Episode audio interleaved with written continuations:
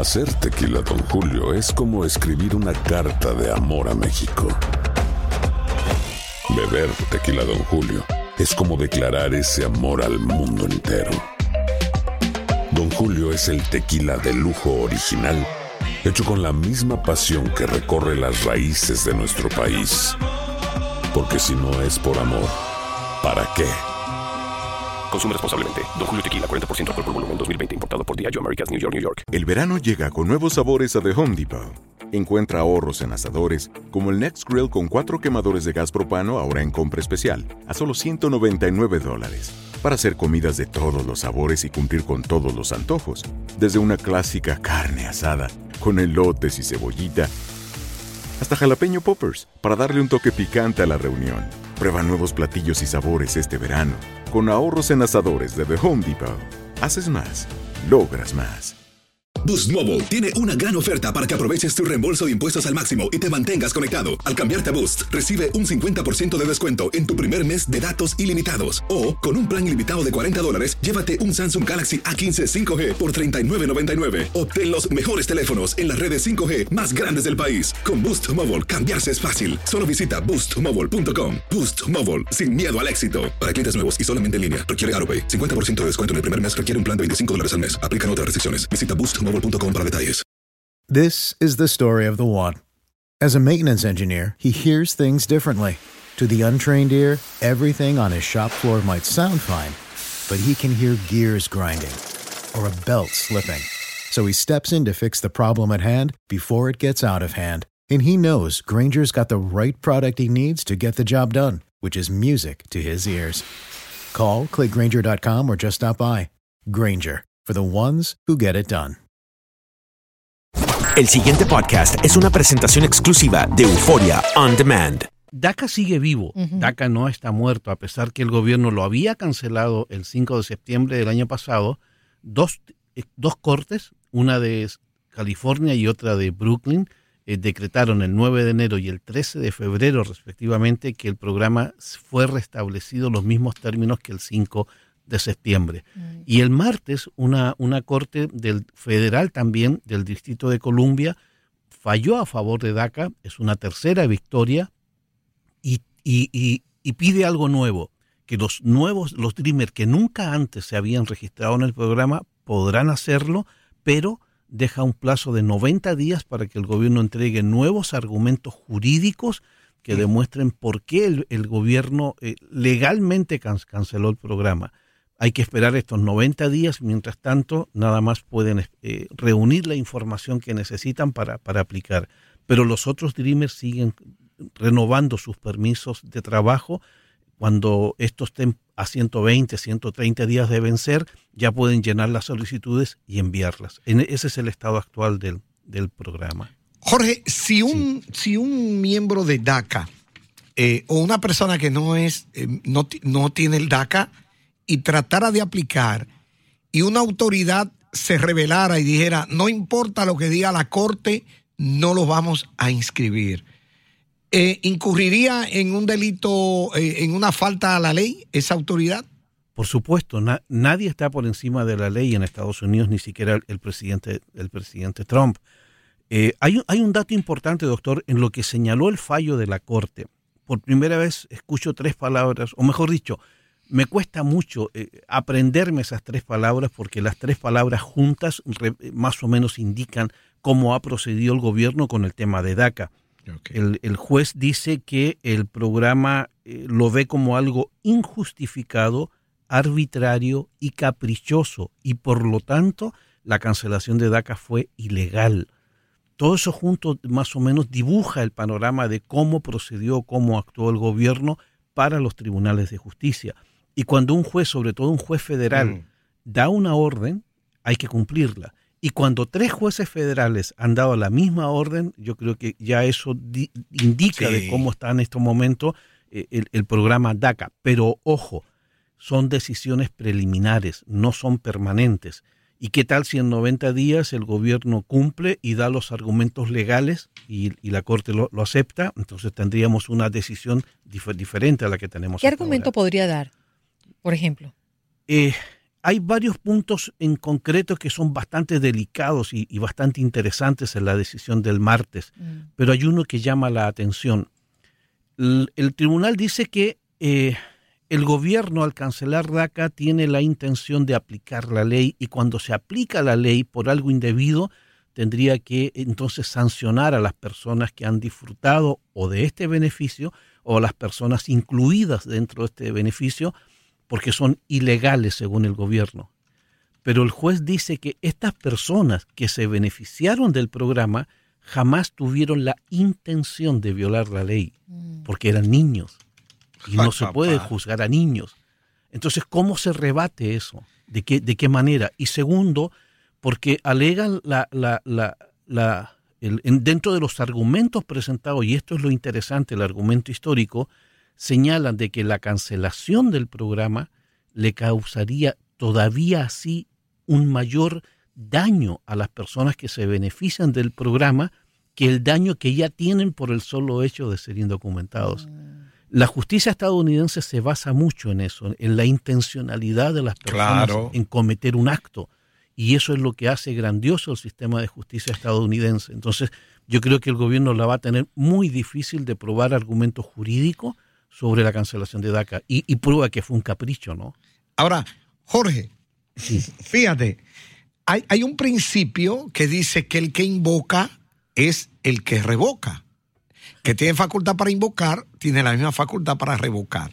Siendo que el DACA fue una acción como ejecutiva, eh, una atribución del presidente de los Estados Unidos, ¿por qué otro presidente no tiene la misma facultad para revocarla? Porque es la institución, eh, la institución como tal, el, el- el presidente de Estados Unidos o, o- o- o el gobierno federal estadounidense, en su momento, no importando quién haya sido el presidente, le dio un beneficio a un grupo de personas que no tenía documentos para estar legalmente en el país, siendo que son prácticamente estadounidenses. Pero hubo la palabra comprometida del gobierno pasan los meses, pasan los años, cambió de presidente, no importa, pero el mismo gobierno que le otorga el beneficio ahora se los quiere quitar. Y se los quiere quitar no porque ha demostrado que hubo una violación de la ley, sino que se adoptó ese beneficio Hay, en cumplimiento de, de los poderes ejecutivos del presidente. exacto. Hay, Pero hay- no, perdón, sí, pero no lo está quitando por haber sido ilegal el uso de ese poder, sino porque en campaña prometió que lo iba a quitar. Oh. A, a eso era que, que- que yo iba a, o era lo que yo quería señalar. Si un acto se considera ilegal, o sea, violatorio de la ley, o inconstitucional, violatorio de la constitución, no es el presidente quien debe determinar la legalidad o inconstitucionalidad de un acto. Deben ser los tribunales, correcto. Exacto, o sea. Lo que debió hacer el presidente Trump, teóricamente hablando, no sé si te parece, es haber sometido un recurso de ilegalidad ante una corte. No el decir, esto es ilegal, porque para eso están los tribunales, ¿sí o no?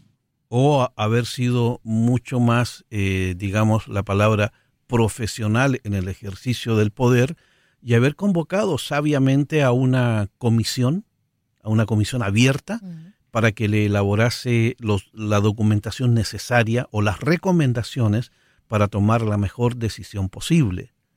Pero todo esto lleva a un punto de discusión, eh, a un punto único de discutir. Estados Unidos, ya lo hemos dicho un montón de veces, necesita una reforma migratoria, porque ahora por el afán de dar cumplimiento a una promesa de campaña, eh, lo que se está poniendo en duda no es el futuro de los Dreamers, sino que ha comprometido con esta acción el poder ejecutivo que él mismo desempeña.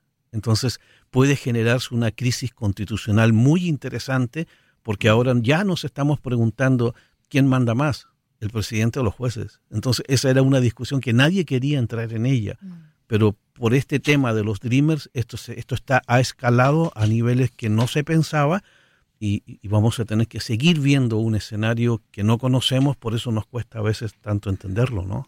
Jorge, ¿podríamos recrear eh, cuál es ese perfil que aplica para este programa, DACA?